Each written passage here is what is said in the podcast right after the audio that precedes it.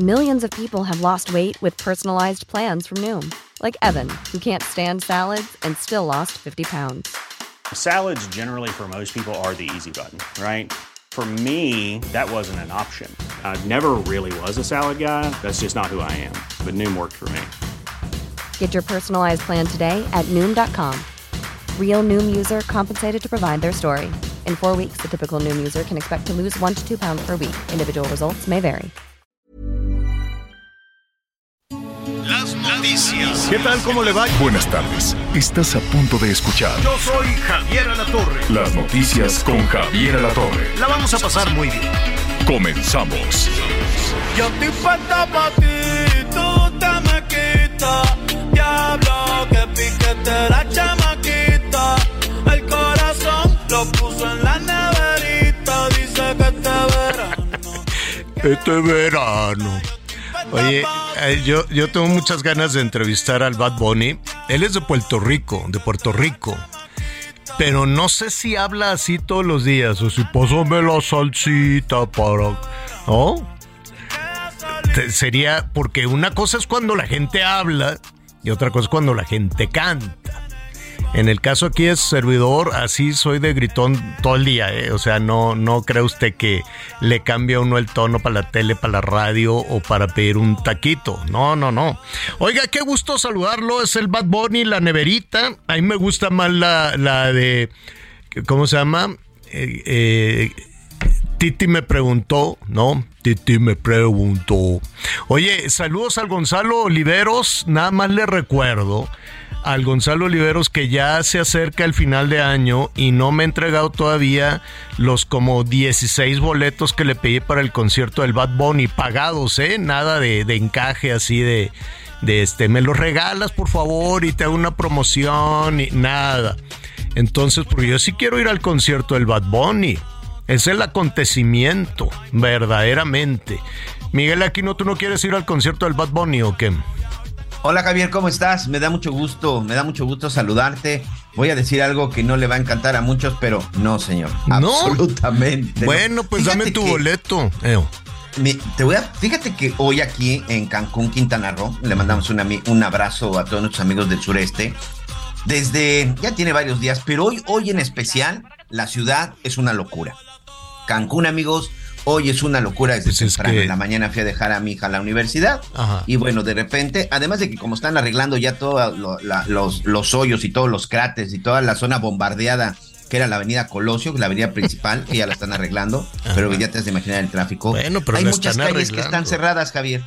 Hay muchas calles que están cerradas alrededor del estadio Andrés Quintana Roo, que es el estadio de fútbol, que es el estadio principal, es el estadio más grande. Sí, yo iba ahí cuando, cuando le iba al Atlante. Exactamente, lo que era la casa del Atlante.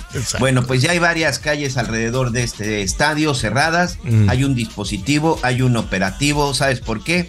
Hoy Daddy Yankee se va a presentar aquí Vamos. en Cancún Vamos. y es una locura, Javier. Pues Es qué bueno, locura. que se mueva todo. ¿Y tú vas a ir al concierto del Daddy Yankee o nada más las niñas?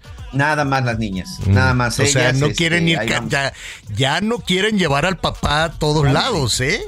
Ya No, han de decir, no. oye, ya dile a mi papá que, qué onda, que nos deje dos cuadras antes o algo Exacto, así. y me llevan solamente para acercarlas al estadio y, este, y ya al rato tendré que regresar por ellas, pero hoy, hoy aquí en Cancún, vaya Sí. locura, ¿eh? Vaya locura con ese tema de la presentación de Daddy Yankee. Se calcula que serán aproximadamente más de 20 mil personas en el, en el estadio y es todo un fenómeno. Además, en jueves, imagínate. Pero también, atención, muchos mañana no van a las escuelas, entonces Sí, ya hoy empezó el empieza la fiesta en Cancún, que de por sí siempre está de fiesta. Ya empezó el puente, de hecho, o sea, porque pues ahorita, eh, eh, hoy hay clases, pero pues igual apuran así las, las clases y ya mañana con eso de la Junta de Maestros, pues nada, no hay ni junta ni nada, es un puentezote de que, ¿cuántos días? Viernes, sábado, domingo, lunes, martes, miércoles, jueves, viernes, sábado, domingo, 11 días de puente, o sea, es como periodo vacacional. 11 días de puente. Bueno, pues aproveche también para vivir un poquito de, de las tradiciones, los días de difuntos que viene la semana entrante. Eh, hay que, pues, hay que este, poner allí el altar, el panecito de muerto, vamos a darnos un gustito, aquí está tu pan de muerto, que, que bueno, yo no sé, les digo, pues ya no me den más pan de muerto para Miguel Aquino, nuestros amigos de Matre. Mi pastel de desde el 27 de septiembre de Chochito, señor. Yo no, y olvídate el de Chochito, te mandaron uno, uno de calabaza, que es una cosa de, de otro mundo. No, no, no, no, no, no, dije, lo siento mucho, Miguel Aquino, pero te quedaste fuera. Oigan, este, bueno, pues ahí está, disfrute su vacación, descanse y cuide su presupuesto. Fue una quincena larguísima, una quincena de tres semanas la, la, la que estamos por, por cumplir esta semana, entonces pues la gente se va a dar vuelo. Qué bueno, qué bueno, la verdad es que hay que recuperar un poquito después de todos estos años tan complicados y con la carestía y la inseguridad y todo cuesta, todo cuesta arriba entonces, pues vamos a aprovechar, los que puedan irse de puente se van de puente, eh, seguir con todas las tradiciones de, de, los fieles difuntos, que estaremos eh, a partir de, pues de ya, vamos a estar platicando también con algunos especialistas sobre cómo eh, aprovechar y cumplir, ¿no? Desde luego con todas las tradiciones de difuntos. Hay muchísima información para compartir con ustedes. Fíjese que ahorita que iba llegando aquí a la cabina del Heraldo, me encontré a Mauricio Vila, al, eh, al eh, iba yo a decir el embajador de Yucatán en México. Al, gobernador, sí, sí, sí. Iba yo a decir al embajador, porque ya ve que, ¿no? En, los, en estos pasajes de la historia, eh, fascinante historia en la relación de Yucatán con la federación, no se crean, ¿eh? Ha sido, ha sido complejo, ha sido complicado. Eh, desde luego que esta, la Capitanía General de Yucatán en su momento decían, bueno, pero ¿qué están haciendo en el centro del país? A nosotros no nos gusta lo que está haciendo este ¿cómo se llama? Santana, no nos gusta esa propuesta de federación tan arrogante, tan abusiva, ¿no? Desde Yucatán decían es que la Ciudad de México es la cosa más abusiva del mundo y esa propuesta de federación es un es solamente un engaño. Entonces tardaron, se tardó mucho, se tardó mucho en incluir a la Capitanía General de Yucatán que eh, pues se perfilaba para ser una, una nación independiente en sumarse a, la propuesta de, de, México como federación. Hubo de todo, hubo de todo, ha sido verdaderamente complejo. Por eso decía el embajador de Yucatán en México, pero no. Es el gobernador de Yucatán que antes de que venga, porque le, le dije, oye, pues vamos a platicar un ratito de Yucatán. Saludos a nuestros amigos allá también en, en, eh, en Yucatán y en todo el sur sureste. Es uno, a mí no me gusta, ya saben que a mí no me gusta decir corcholatas, pero de que es uno de los personajes que ha destacado dentro de la oposición, o por lo menos uno de los gobernadores de oposición, que eh, se perfila para este, convertirse en candidato a la presidencia, no necesariamente el PAN, pues sí lo es, ¿no? No lo hablan. Bueno, ya, ya, ya esta, estas restricciones de sí aspira, pero no lo digas, pero sí, pero no, pero sí, pero no, este tema tan confuso que tenemos eh, en la clase política nacional de decirle de muchísimas formas a sus aspiraciones, pues ya también lo, lo vamos superando. Hay quienes de, de manera muy abierta, pues desafían todos los, eh, los tiempos y los temas que les ponen las, eh, las reglamentaciones electorales, como todas las corcholatas de Morena que llevan ya un año casi, ¿no? Yo creo que a principios de año se dio el banderazo de salida y llevan prácticamente un año haciendo campaña, que sí, que no, pero sí soy, pero no soy. Luego, eh, eh, eh, y, del Partido Acción Nacional se tardaron un poquito, pero ahí están el gobernador de Querétaro, el gobernador de Yucatán, están también algunos senadores, ahí está Lili Telles, ¿no? La senadora, ahí está este Damián Cepeda. Eh, ¿Quién más, Miguelón? Me falta. Santiago Krill. Santiago, Krill también ya levantó la mano. Hoy el presidente de la, de la mesa directiva en la Cámara de Diputados también es otro que también ya levantó la mano. pero son más visibles los panistas, ¿no? Priistas, pues eh, eh, ya platicamos aquí también con, eh, con la senadora, eh, em, ay, Dios, bueno, eh, bueno, con, con Beatriz Paredes, también platicamos con este Enrique de la Madrid. Así es. Eh, ¿Quién me falta? Claudia eh, Ruiz Macié. Ay, Claudia, que aquí platicamos también con Claudia Ruiz Macié. Entonces, cada día que pasa, cada semana que pasa, yo quiero suponer que hacia el cierre de fin de año, pues ya va a estar más definida, ya va a estar más, más reventada toda la, la, cuestión electoral. Eh, del PRD, pues habrá que ver. Ah, bueno, y Movimiento Ciudadano, ¿no? Que ahí tenemos al gobernador de Jalisco, ahí tenemos al gobernador de Nuevo León y ahí tenemos también a Colosio, el presidente municipal de, de Monterrey, Nuevo León, ¿no? Son, digamos que los tres, este, más o menos los tres gallos de Movimiento Ciudadano, quien abiertamente, pues, se ha manifestado y ha trabajado en esto, pues, es eh, Alfaro, ¿no? El gobernador de, de Jalisco. La cosa es que, pues, ya están todas las fichas puestas en la mesa, habrá que ver lo más importante eh, para la oposición es si ellos si logran ponerse de acuerdo, ¿no? Y también si logran ponerse de acuerdo en Morena, porque después de un año de, de, competencia abierta por la candidatura a la presidencia, pues ahora eh, cómo se van a disciplinar los que pierdan. ¿Cómo, ¿Cómo le va a ser, por ejemplo, Marcelo, que le vuelvan que le vuelvan a decir, "Oye, pues sabes qué, otra vez te quedas en la banca" o cómo le van a cómo le va a hacer Claudia que se siente tan arropada, tan impulsada incluso por la gobernadora, por Laida y demás, ¿cómo le haría a Claudia que le digan, sabes qué? Pues no, te quedas este también ahí en la banca. ¿Cómo le va a hacer?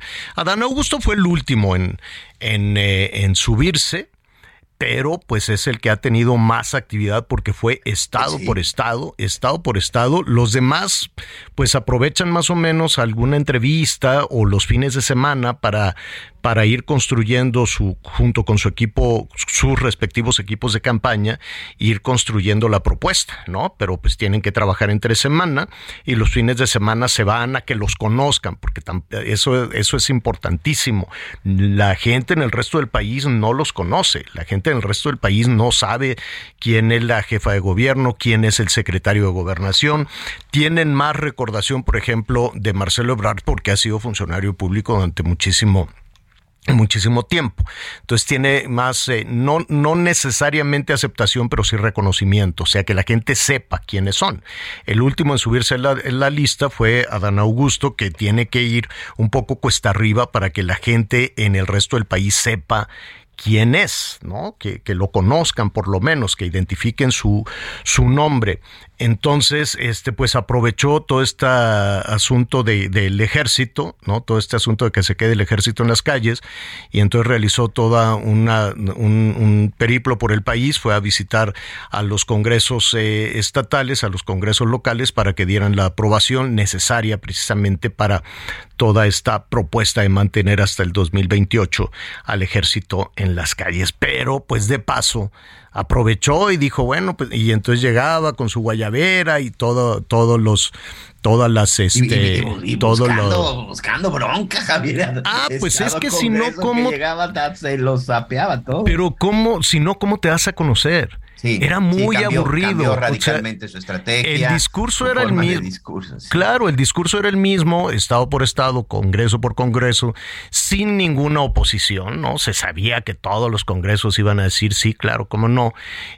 y nada más. Entonces, pues, ¿qué caso tenía andar de la seca a la meca por todo el país y que la gente pues, ni siquiera se diera cuenta? Porque es un discurso muy aburrido, es una nota muy aburrida, ¿no? No, ya, eso ya fue, ya se discutió, ya hubo todos los pleitos y todas las cosas en, en la Cámara de Diputados y en el Senado. Entonces, ir a los congresos locales, pues no, no, no, no, no iba a causar mayor mella quiero suponer, no lo sé, que tal vez sus equipos de campaña le dijeron, ¿sabes qué? Necesitamos eh, armar barullo, necesitamos hacer polémica para que te conviertas en nota y para que se hable de ti en las columnas políticas y en todo esto.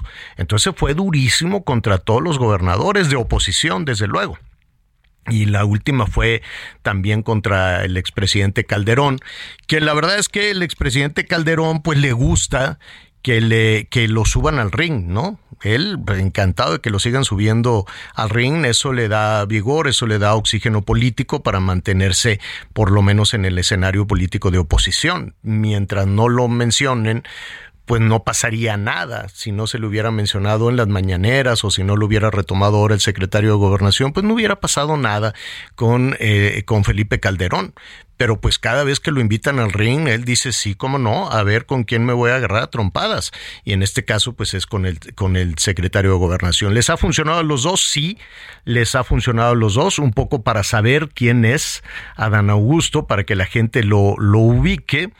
Eh, es necesario en la competencia política, en la competencia electoral, en cualquier lugar del mundo, en el que sea, primero te tienes que dar a conocer, tienen que saber quién eres, tienen que conocer en ese sentido tus, tus propuestas, si no, pues va a ser muy, muy difícil. Y la verdad es que si le preguntamos a nuestros amigos en el resto del país el nivel de conocimiento del gabinete, del gabinete presidencial, pues es muy bajito, muy poquito. Si no están en la polémica o si no están en las mañaneras, yo creo que hay integrantes del, del gabinete que habrán ido una vez, dos veces tal vez a la mañanera y han estado verdaderamente a la sombra, ¿no? Han, han estado verdaderamente con un perfil muy, muy, muy, muy, muy, muy bajo. O sea, ahí está, ¿qué quieres? El secretario de Hacienda, el secretario de Comunicaciones, el secretario de Agricultura, ¿no? Todos estos, la secretaria de Medio Ambiente apareció la semana pasada. Allí en la Cámara de Diputados también un poquito rijosa como para darse a conocer, dijo, chin, ya se me va a acabar aquí. y yo, pues, ¿dónde? No, no, no, no. Vaya, si le pedimos a nuestros amigos, mencióneme usted a tres integrantes del gabinete, que no sea Marcelo ni Adán Augusto, este, pues estaríamos eh, con alguna complicación, siento yo, ¿no? No hay un, no hay un nivel de conocimiento. Y, sin, y ahora tampoco es necesario tampoco es necesario. Si no están en la competencia política, pues con que hagan bien su chamba es más que suficiente. No tienen que salir en la tele, ni en el radio, ni en los periódicos todos los días. Los, los gobiernos, mientras más ligeros, es decir, que no sean gastalones, pesalones, mientras más ligeros y mientras más anónimos, mejor mejor en las grandes economías, en las grandes democracias, Miguel, los eh, gobernantes pueden salir a la calle, subirse un taxi, ir a un restaurante y pasar entre la gente y ni siquiera se dan cuenta que son los, eh, los gobernantes. Así deberían de ser también los gobiernos, no ser tan protagónicos, no, no demandar el reflector todos los días. El reflector tiene que ser para los ciudadanos o para personajes entrañables o personajes cercanos, no necesariamente para los políticos, a ellos se les contrató, se les paga, se les paga bien, se les da una lana y, tienen que rendir resultados, no, no, no tienen que ser rockstars, no tienen que ser eh, populares, ¿no? Sí, además Javier, si haces bien tu trabajo, los reflectores van a llegar a ti solitos.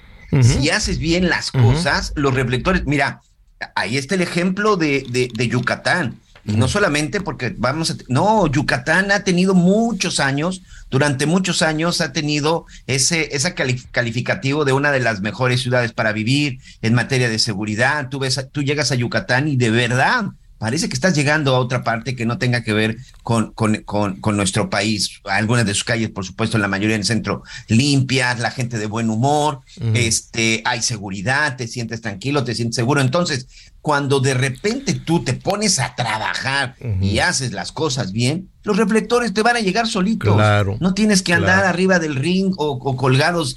Ya te platicaré acá, hay una, ahorita un video muy polémico de que andan promocionando Tulum y aparece el presidente municipal de Tulum colgado de un árbol bajando cocos. No, eso no se necesita. Lo que se necesita es que se pongan a trabajar. Si se ponen a trabajar, créanme que las cosas van a empezar a funcionar y los reflectores pues van a llegar solitos y los medios los vamos y cuando sea necesario, ¿eh? La clave del éxito. Cuando sea necesario, como que para qué tenemos que andar ahí siguiendo. En un ratito más vamos a platicar con Mauricio Vila. De hecho, llegó. Gobernador, ¿cómo estás? Muy bien, muy bien. Bienvenido. Muchas gracias. Bienvenido, bienvenido. Eh, a donde, donde quieras. Ahí te siento muy bien, muy bien. Oiga, pues nada, este, le comentaba que iba yo llegando y dije, mira, ¿sabes qué? ¿Cómo te presenté, Mauricio? Sin querer. Dije, acabo de ver al embajador de Yucatán en México. no, pero ya lo corregí después. Es que es una historia fascinante. La Capitanía General de Yucatán respecto a la Federación y fue complejo, ¿eh? No, no, no, no fue tan sencillo. Y con esto voy a que Yucatán tiene una, una identidad muy fuerte, ¿no? Sí, por supuesto, hay que recordar que Yucatán fue independiente en 1847, varios años fue un, un país independiente, pero bueno, pues ahora, eh, pues desde, desde esos años, ¿no? Se, se decide regresar a la, a la federación, Claro. pero Yucatán conservando sus costumbres, sus tradiciones, Muy eh, su fuertes. idiosincrasia, que nos hace hoy ser el Estado que somos. ¿no? Así es como se ve eh, desde Yucatán, que además, eh, pues déjame decirte que Yucatán es, es una parte muy entrañable los mexicanos, ¿no? Eh, tenemos una gran admiración no solo por los pasajes históricos, sino por lo que por lo que representa para todos, ¿no? O sea, cualquier persona que ahorita nos está escuchando en Nuevo León o en Jalisco o en Baja California entiende, sabe y le y, y tiene ese vínculo entrañable con Yucatán, ¿no? Sí, la verdad es que eh, Yucatán, ¿no? A mí, a mí me toca como gobernador las costumbres, las tradiciones, la trova, la comida, el romance que se vive en las calles, ¿no? De los principales municipios, especialmente en la ciudad de Mérida, pues hace que quienes visitan Yucatán, pues sí se llevan una, una, eh, pues una idea diferente, ¿no? De lo que es el resto del país. Y mucha gente dice, es que Yucatán parece que es otro país. Y sí, porque se vive diferente, se vive otro ritmo. Pero hoy, pues la verdad es que contentos porque estamos liderando el país en varios temas importantes. Como ¿no? cuál, por ejemplo. Pues mira, eh, primero que nada, el país, eh, Javier, crece al 5.9. Yucatán estamos creciendo al 8.1. Muy por encima del resto del país. Generación de empleo, perdimos 25 mil empleos en la pandemia, ya generamos 50 mil, tenemos 25 mil empleos de más. Yucatán en el año 2021 era el estado más seguro del país. En este primer semestre del año 2022 seguimos siendo el estado más seguro del país, pero además bajamos la incidencia delictiva un 66%. En temas turísticos, por ejemplo, eh, Yucatán se sigue consolidando ya también como uno de los principales destinos del país.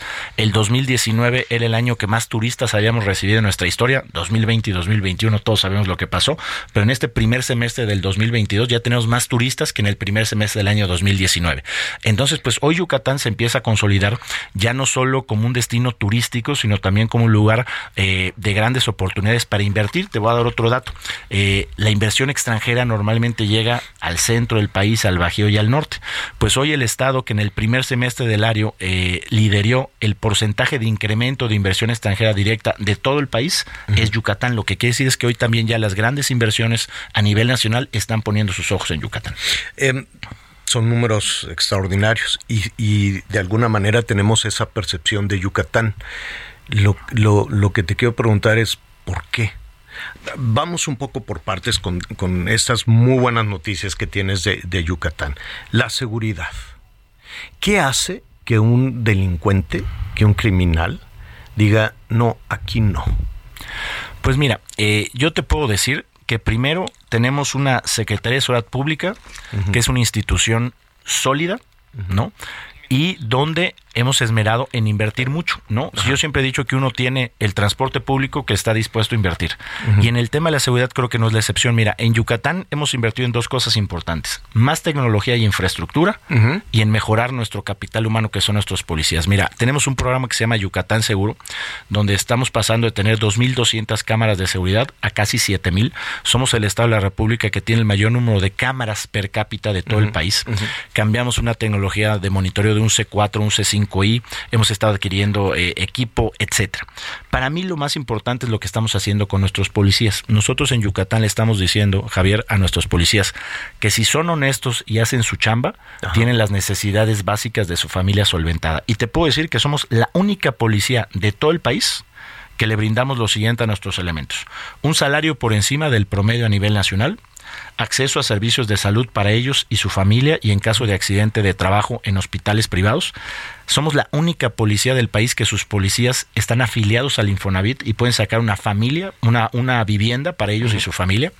Y todos los hijos de policía que me presentan que los aceptaron en cualquier universidad privada o pública del Estado, sea la más cara, la más barata, les damos 100% de inscripción, 100% de colegiatura y 2.600 pesos bimestrales para sus gastos de administración y transportación. Entonces, hoy un policía en Yucatán, si pensara en la posibilidad de corromperse, tiene que valorar su salario, su servicio de salud y tiene que decir, oye, es que el aval de mi casa es el gobierno del Estado. Si yo dejo de ser policía y me corren, le tengo que ir a decir a mi esposa Claro. que hay que salirse de la casa. Y le voy a tener que decir a mi hija que está estudiando medicina en la Universidad de Anáhuac, que es la más cara de Yucatán, que ya no va a haber beca. Entonces, esas son herramientas que hace que un policía se sienta orgulloso, se sienta valorado y que tenga posibilidades de ver en su carrera policíaca su crecimiento familiar a corto, mediano y largo plazo. Si tienes esa extraordinaria policía, tenemos que hacer una pausa, pero te dejo aquí la, la pregunta para que nuestros amigos se regresen también con nosotros. Entonces, no necesitas al ejército en la calle. Yo creo que se necesita la coordinación de los tres niveles de gobierno, pero ahorita lo me, platicamos. me dices ahorita después Va. de una pausa. Además, le voy a preguntar si quiere ser el presidente. No se vaya. Conéctate con Javier a través de Twitter, arroba javier-alador. Sigue con nosotros.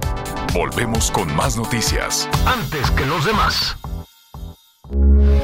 Heraldo Radio, con la H que sí suena y ahora también se escucha. Todavía hay más información. Continuamos. En Soriana vive tu pasión con todo. Aprovecha que la carne de res para asar está a solo 159.90 el kilo o pierna con muslo de pollo fresca a 29.90 el kilo y lleva 4x3 en sabritas con parte de 105 a 146 gramos. Soriana, la de todos los mexicanos. A octubre 30, aplican restricciones. Bueno, estamos platicando con Mauricio Vila, el gobernador de Yucatán, que me da muchísimo gusto darle la bienvenida. También está con nosotros Anita Lomelí. ¿Dónde andas, niña? No está Anita Lomelí. Bueno, en un, en un rato, es que anda de la seca a la meca. todo Ando, el aquí ando, querido Javier, querido Pues gobernador Mauricio Vila, pues estamos en pícale, donde dice mute, eh, ahí pícale. En la tierra eh, del Pípila, aquí lo estamos viendo. ¿Qué? ¿Que, anda- que andas como el dice, ah. pípila? A ver, se no- no- tiene malas señales. Está en Guanajuato. En un ratito más vamos a vamos a, a regresar con Anita que te quería que te quería saludar. Mauricio, te- eh, ya vemos el tema de la seguridad sensible, delicado, es la preocupación número uno junto con la carestía, junto con la con la economía de, de los ciudadanos. Y sí, siempre vemos con, con no, no quiero decir eh, envidia, pero decimos, bueno, ¿Cómo le hacen en, en Yucatán para esto? Nos dices precisamente que teniendo esta, este, este cuerpo de policía y que coordinarse con la federación ante la eventualidad de que estén los soldados, aunque la percepción, de pronto nos vamos acostumbrando a todo, pero la percepción de tener soldados con camuflaje, armas, en un vehículo, un piquete de soldados en una ciudad tan hermosa, o lo hemos visto de pronto en las playas y la gente dice, ¿qué es esto? Tampoco nos podemos acostumbrar mucho a ver a ayer mismo sucedió en la Ciudad de México. eh, llegó el ejército a una estación del metro y se armó la de Dios es grande. La gente decía, ¿qué está pasando? ¿Por qué tenemos el ejército? Era un operativo. ¿Es necesario esa, esa presencia? Pues mira, yo creo que hay lugares donde sí es necesario, ¿no? En Yucatán la realidad es que tenemos una excelente coordinación y siempre agradecemos mucho el apoyo del Ejército, la Marina y la Guardia Nacional, pero en Yucatán pues es un lugar muy tranquilo, hoy no se necesitan ese tipo de operativos más que en ocasiones especiales. También es importante señalar, Javier, que Yucatán no está exento a que pase algún delito No, de, de alto impacto como pasa en otros lugares del país, pero creo que lo que hemos creado a lo largo del tiempo es tener mejores condiciones para evitar que pasen y también para responder si estos delitos de, alto impacto pasan. En ese sentido, pues yo la verdad es que valoro mucho siempre el, el apoyo de las Fuerzas Armadas y yo creo que lo que se tiene que buscar es un esquema, ¿no? Que funcione para todos, que ayude a conservar la seguridad y sobre todo, pues que también eh, pues haga que las, las Fuerzas Armadas tengan un marco jurídico, pues que les permita también desempeñar las funciones que les encomienden dentro del marco de la ley. Ahora, eh, Recientemente estuvimos en, en, eh, en Mérida y en algunas otras localidades cercanas. Pues, es- está de más decir que es hermosísima, que es, un- es una ciudad hermosísima, pero es con un crecimiento vertiginoso. Sí, la realidad es que hoy Yucatán está creciendo muy bien. Te decía, el crecimiento que hemos estado teniendo, nuestra economía está creciendo. Tenemos una de las menores tasas de desempleo del país. El salario está creciendo, ¿no? Eh, evidentemente también eh, el turismo está creciendo. Entonces, la verdad, yo creo que hoy Yucatán vive un muy buen momento. Y lo que hemos estado haciendo en este Y- trabajo pe- Perdón, ¿y cómo le haces para que alguien, el dinero es muy, muy nervioso? Se mueve en el mundo, no nada más en México. Se puede mover en un solo día, se va, se pueden ir las inversiones. Eh, lo difícil es hacer que lleguen. Sí, por supuesto. Mira, yo creo que eh, a nosotros como gobernador nos toca dar certeza. Nosotros hemos salido a promocionar Yucatán a nivel nacional, a nivel internacional. Por ejemplo, vamos a estar hoy aquí en, en Yucatán Expone, aquí en la Álvaro Obregón, a corte comercial del 27, del jueves 27 al domingo 30, aquí en la Álvaro Obregón, en, en el Parque de la Bombilla, con Yucatán Expone, un pedacito de Yucatán, aquí en la Álvaro ¿Este Obregón. fin? Este fin de semana, 60 artesanos, comida yucateca, Ajá. show cultural, el ballet Ajá. folclórico del estado, así que de 10 de la mañana a 9 de la noche, ahí vamos a estar estos cuatro días. Y esto lo hemos hecho en muchos lugares del país, pero también del mundo. Hemos ido a giras en Europa, giras en Asia, Estados Unidos, en Canadá, hemos estado en, en la Feria Mundial de Dubái. Y hoy lo que pasa es que se están poniendo los ojos en Yucatán porque tenemos buenas condiciones. Tenemos mano de obra calificada, tenemos certeza jurídica, tenemos seguridad. Entonces, este tema de la certeza jurídica juega un papel fundamental y eso nos hemos abocado dentro del gobierno del Estado. Bueno, se, se nos quedan muchísimos temas, pero antes de que te vayas, porque sé que ya me están presionando que tienes la agenda complicadísima para ir al baile este aquí con la Lía Limón. Entonces, a ver, ¿cuándo se va a definir? Eh, yo sé, o, la percepción que es muy importante, que eh, Mauricio Vila, o por lo menos los, los, los eh, en, en todo este tema electoral, es uno de, eh, de los eh, personajes que pueden convertirse en candidato, no sé si del PAN, no sé si de oposición, a la presidencia de la República. Sí, mira, creo que eso es una, una posibilidad. Yo siempre he dicho que cuando uno da resultados como los estamos dando en Yucatán, pues es como en cualquier otro trabajo, ¿no? Si hay una vacante, seguramente te van a considerar, seguramente Claro. vas a tener posibilidades. Y yo lo que creo es que en Yucatán tenemos que seguir dando resultados para que esa posibilidad siga. Si me preguntas, oye, este Mauricio, ¿te gustaría ser presidente? Pues cualquier político te va a decir que sí. Pero yo creo que hoy no se trata de quién quiere, sino se trata de quién puede. Y hoy todos tenemos que poner nuestros resultados, hoy todos tenemos que poner nuestro granito de arena para que dentro del PAN, y ya vemos luego si hay una alianza, que también sería deseable, podamos tener un candidato o candidata que pueda ser competitivo y que pueda ganar la presidencia de la República. Bueno, esto se va a definir este año, ya queda un mes. No, yo creo que esto se va a, decidir para el próximo año. el próximo año. Bueno, pues eh, nos gustaría seguir en contacto, te iremos a visitar allá a tu estado Con y mientras gusto. tanto vamos a la bombilla, a la delegación Álvaro Obregón. Ya desde hoy podemos llegar a comer Ya ahí. desde hoy, desde hoy nos estamos yendo a la inauguración, pero ya está abierta, ya pueden comer, ya pueden comprar, ya pueden ver los shows No, culturales. bueno, y agradecerle bueno. mucho a, la alcaldesa Lía Limón por todas las facilidades. Saludos a Lía Limón. Gobernador, gracias, bienvenido siempre. Un gusto, Eh, gracias, gracias. Y bueno, nos vamos a apurar aquí, ¿no? Y para irnos allá, ah, no hombre, imagínese. La cochinita pibil debe estar ahorita en su punto para los que nos están escuchando. Muy bien. Y con una Montejo ya, para cuando acabe el programa ya se puede. Sí, no, por supuesto. ¿Eh? Bueno, muy bien, gobernador. Gracias y bienvenido siempre. Muchas gracias. Muy bien. Oiga, eh, deje, de- de- eh, tenemos información de los estados. Los hechos que se han tenido en la entidad en materia de seguridad atienden a reacomodos internos en el grupo del crimen organizado que opera en Jalisco y que llevan a cabo ajustes también en la estrategia de vigilancia en la entidad por parte de las autoridades de los tres órdenes de gobierno. Y es que insistió que estos eventos han ocurrido en lugares de alta repercusión en términos mediáticos y de opinión pública, por lo que intentan generar más bien actos de miedo e intimidación. Y es que este miércoles se llevó a cabo la mesa de seguridad en donde se analizaron cada uno de estos eventos desde el que inició el pasado 2 de octubre cuando se dio el intento de secuestro en las inmediaciones de la plaza comercial en Zapopan y los siguientes que obligan a tener ajustes en esta estrategia desde Guadalajara, Mayeli Mariscal. La tarde de este miércoles se registró una explosión en un taller de pirotecnia localizado en la calle Segunda del Trigal de la Saucera, zona de producción del municipio de Tultepec,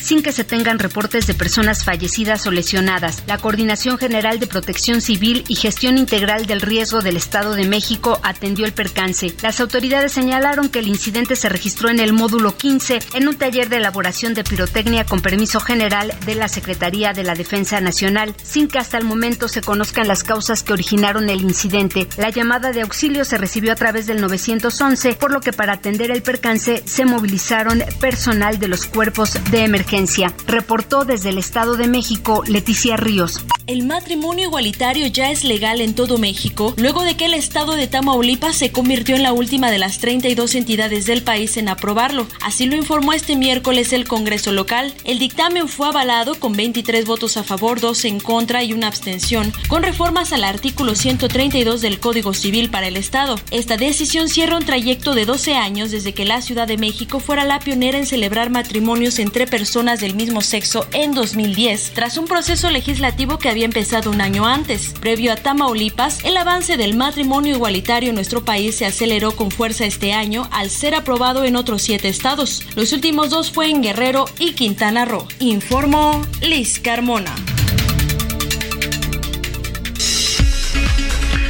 Bueno, muy bien. Oiga, eh, aquí vamos a enlazarnos con eh, hasta Guanajuato. Allá está Anita Lomelí, que está siendo niña ya lo logramos, querido Javier, Miguelito. Eh, muchos saludos a todas y a todos. Pues mira, es el 50 aniversario del Festival Cervantino. El país invitado es Corea. Entonces, pues ya sabes la fiesta que se arma en Guanajuato. y bueno, hay turistas de distintas partes del mundo.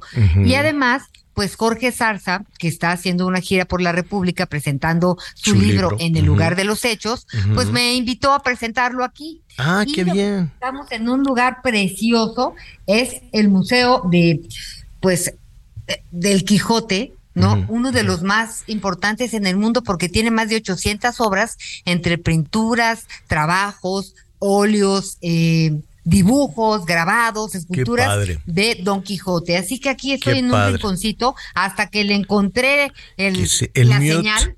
Este, y pues, pues muy bien, muy contenta. Oye, que además ya, está, ya está castellanizado todo, ¿no? Porque la gente te dice, muteale, muteale. Y yo decía, ¿qué será muteale, no? Así te gritan, muteale, muteale. Y pues yo pues será canción del Bad Bunny o qué.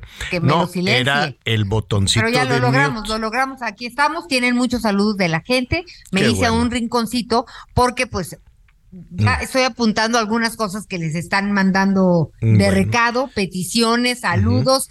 Bien padre, la verdad muy, muy linda la, reacción de la gente. Exacto. Pues, pues hay muchos países invitados. Aquí al fondo veo el Pípila, que también tiene la mano levantada, seguro nos está mandando saludos.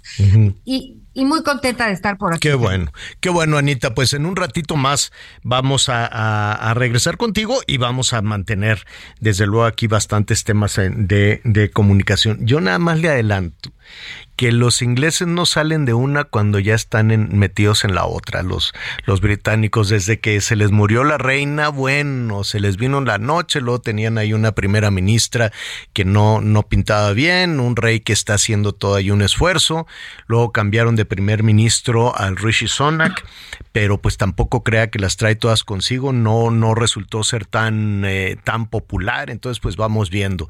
Y en medio de todo esto hay un pleito padre-hijo, que, que, de Dios es grande, que al ratito le cuento, el rey está muy enojado con uno de los príncipes, parece Game of Thrones el asunto, ya al ratito, al ratito le, le, le voy a platicar, pero se va a poner bueno el zapateado y este, y pues el, el rey Carlos III está muy, muy, muy enojado con Henry, el, el pelirrojo, el, el, el, príncipe. El rebelde. El rebelde. a vivir a los Estados Unidos, ¿no? Uy, no sabes, y ahora la que le tiene guardada al rey. Qué bárbaro, es un pleitazo. En un ratito le voy a contar. Bueno, a ver, eh, yo no, yo no, no, no fumo, no sé, Anita, Miguel, si ustedes fuman, yo, yo no fumo, no, nunca me enganché en ese, en ese tema. Y mira que en los medios de comunicación, ¿no? Siempre estaba, ¿te acuerdas esta percepción, esta visión así de eh, la máquina Olivetti, la máquina de escribir, Ah, cigarro, en la, cigarro. cigarro en la boca, eh, ceniza por todos lados, la taza de café, chucuchú, chucuchú, así en las películas y en todos lados, ¿no? Se fu- cigarro. Sí, se fumaba cuando yo entré ahí a, a- la televisión, pues en la redacción, imagínense, se fumaba, yo recuerdo que se fumaba en los aviones, se fumaba por todos lados, luego se dejó de fumar. Sin embargo, yo soy muy respetuoso de la gente que, que quiere fumar, ¿no? Eh, yo, yo siempre he pensado que no es el Estado, que no es un- una persona del gobierno quien te va a decir, eh, come esto y no comas aquello, ¿no? Es, parecería así de no, este, ¿qué te diré? Vístete de esta manera y no te vistas de, de esta otra manera. Yo siempre he pensado que hay que dar información a la gente y que la gente tome la decisión más adecuada respecto a las a, su forma de vida, a las sustancias, porque eh, pues decirle a la gente que sí consumo, que no, que no fume, que no, o sea, prohibir, ya lo había dicho incluso el presidente, prohibido prohibir, ¿no? Entonces, no, yo no consumo cigarrillos, creo que Anita tampoco, Miguel tampoco, pero pues somos muy respetuosos de la gente que decide hacerlo de esa manera. Es un poco como que te diga el gobierno, no, tú no puedes usar pantalones, Anita. No, ¿por qué no? Pues porque no se ve bien que andes usando pantalones, tienes que usar una, una faldota larga y que sea el gobierno, imagínate, quien te lo diga. Esto viene a colación porque eh, pues cuando vamos a las tienditas, hay muchas personas que van a las tienditas, se compran su cigarro y además compran otro tipo de cosas. Se requiere información, hay muchísima información en las cajetillas para que este pues tú tomes una, una decisión adecuada a tu nivel de, de salud.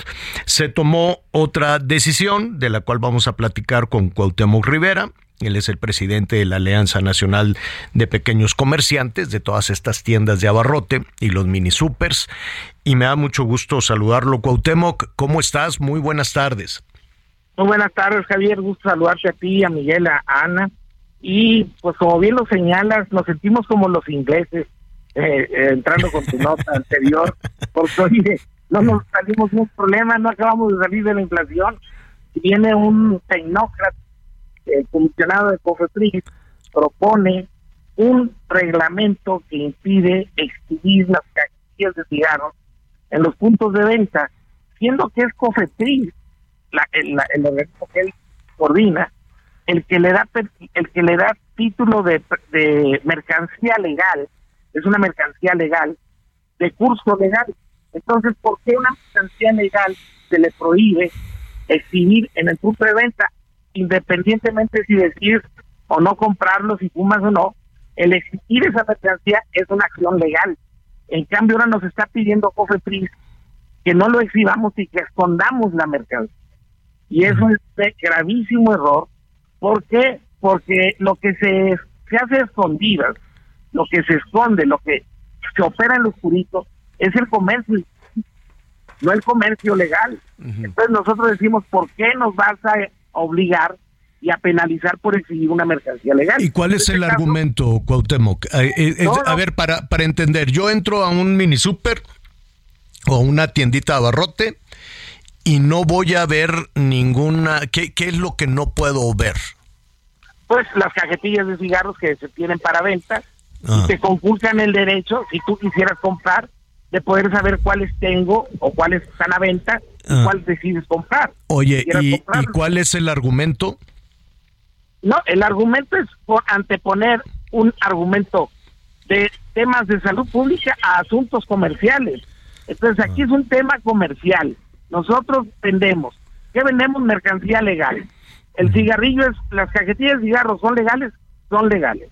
Se pueden vender, se pueden vender. Pero él dice que no se puede exhibir, dice Cofepris, porque es un acto de publicidad y no es así.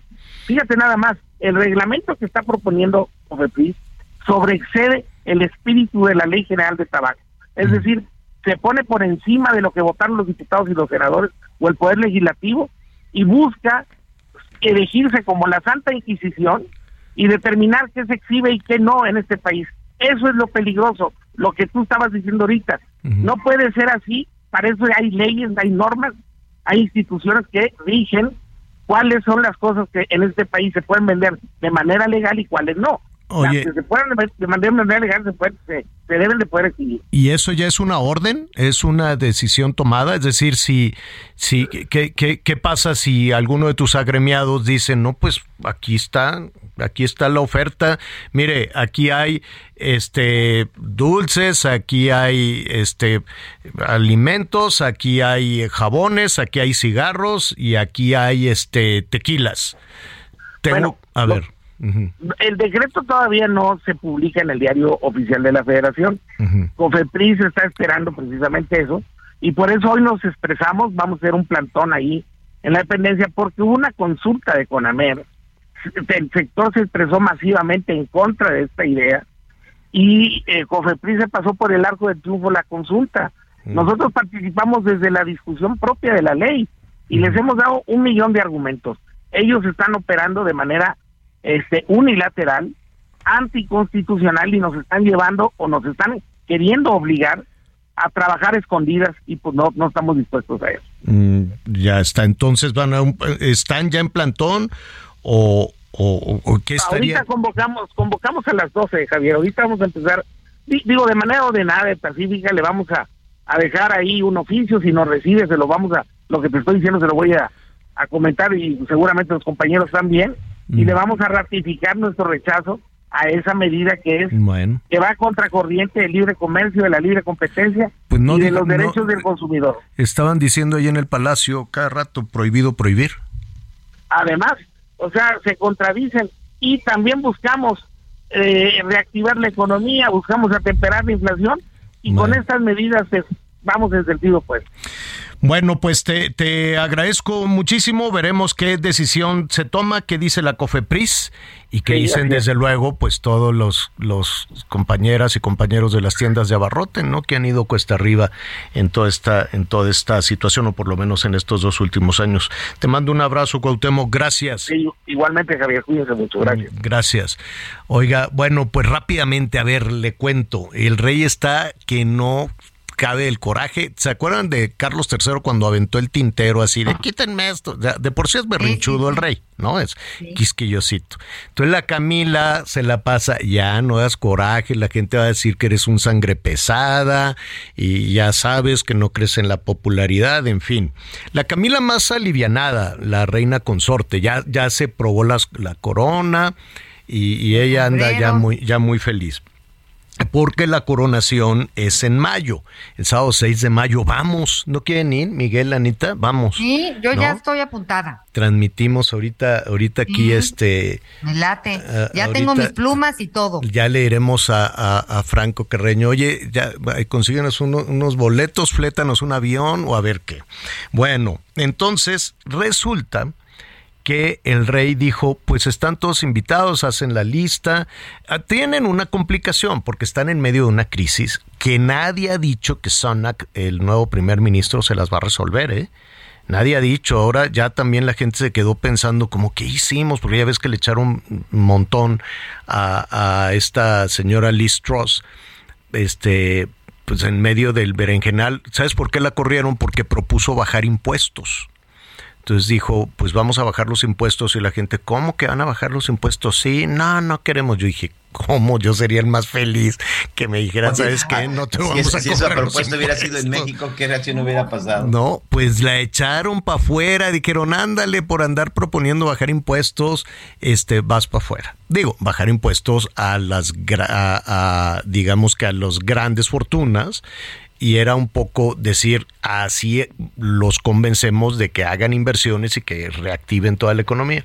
Y este señor llega con una propuesta contraria de subir los impuestos, pero pues no se atrevió, lo iba a presentar mañana viernes, iba a presentar su proyecto económico y el proyecto económico era absolutamente distinto, decir, pues Liz Truss decía bajar, yo quiero subir y le dijeron, no, espérate, espérate tantito porque no se nos vaya a armar aquí el berenjenal. Bueno, en medio de todo eso, el rey dijo, pues quiero que vengan todos a mi baile de coronación, menos eh, el, el, príncipe pelirrojo, ¿cómo se llama? Harry. Harry. El que se casó con la Meghan Markle y eh, dice, no lo puedo ver, no lo quiero ver ni en pintura, que no sé qué, es un grosero, es un leper ordinario. Entonces, resulta que Harry ya reveló, ahorita les voy a decir, miren lo que, lo que está diciendo. Dice Harry que ya tiene listo el libro, va a sacar un libro, dice, contando la verdad del maltrato que sufrió su esposa por parte de la reina y de todos los integrantes, de su papá, de la Camila, que todos los han maltratado. El príncipe Harry va a publicar el 10 de enero, el 10 de enero, antes del baile de coronación, un libro que se llama Spare. Spare. Contará, y lo digo así, con honestidad cruda e inquebrantable, su viaje personal desde los traumas que le generó la Casa Real a él, hasta la curación, cómo se curó de ser un príncipe en la realeza británica. Luego le cuento más. Hacemos una pausa.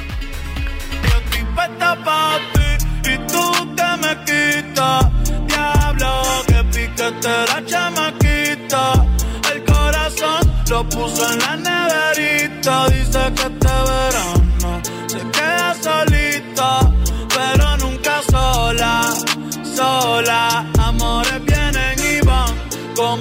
Sola. El DM explota, autos le escriben. Conéctate con Miguel Aquino a través de Twitter, arroba Miguel Aquino.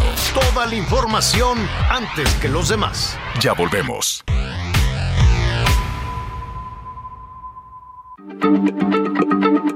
Heraldo Radio, la H se lee, se comparte, se ve y ahora también se escucha.